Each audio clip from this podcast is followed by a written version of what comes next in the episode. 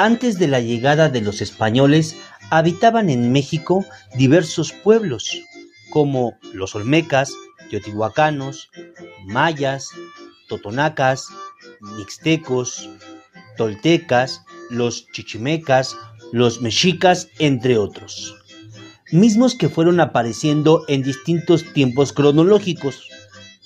Una de las características principales de estos pueblos consistía en la ejecución de distintas danzas en honor a sus dioses, en forma de ritual para algún pedimento de cualquier tipo.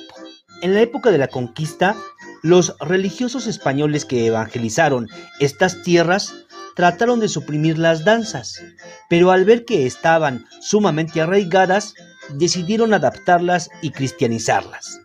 Hoy en día, solo permanecen algunas con sus legados ancestrales, las cuales han pasado de generación en generación, guardando sus orígenes y significados.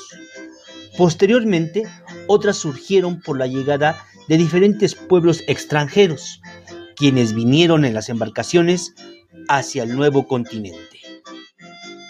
Durante el periodo de la Guerra de Independencia, el país sufrió sin duda alguna un retraso político, económico y sociocultural, donde las fiestas y celebraciones fueron olvidadas por un buen tiempo, sin mencionar que solo algunos grupos sociales lo hacían.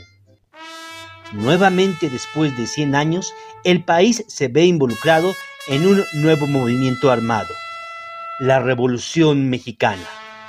En este tiempo surge el corrido como una expresión del sentir de los pueblos revolucionarios, quienes lo usaban como una distracción para cantar y bailar había una gran cantidad de composiciones locales inspiradas en estos ritmos.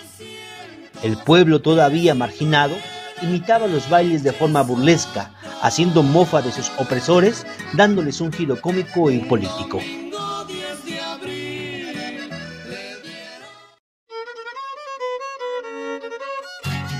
Después de muchos años, los pueblos de cada región empiezan a rescatar la identidad que les pertenecía y construyen nuevas formas de expresión para preservar su contexto.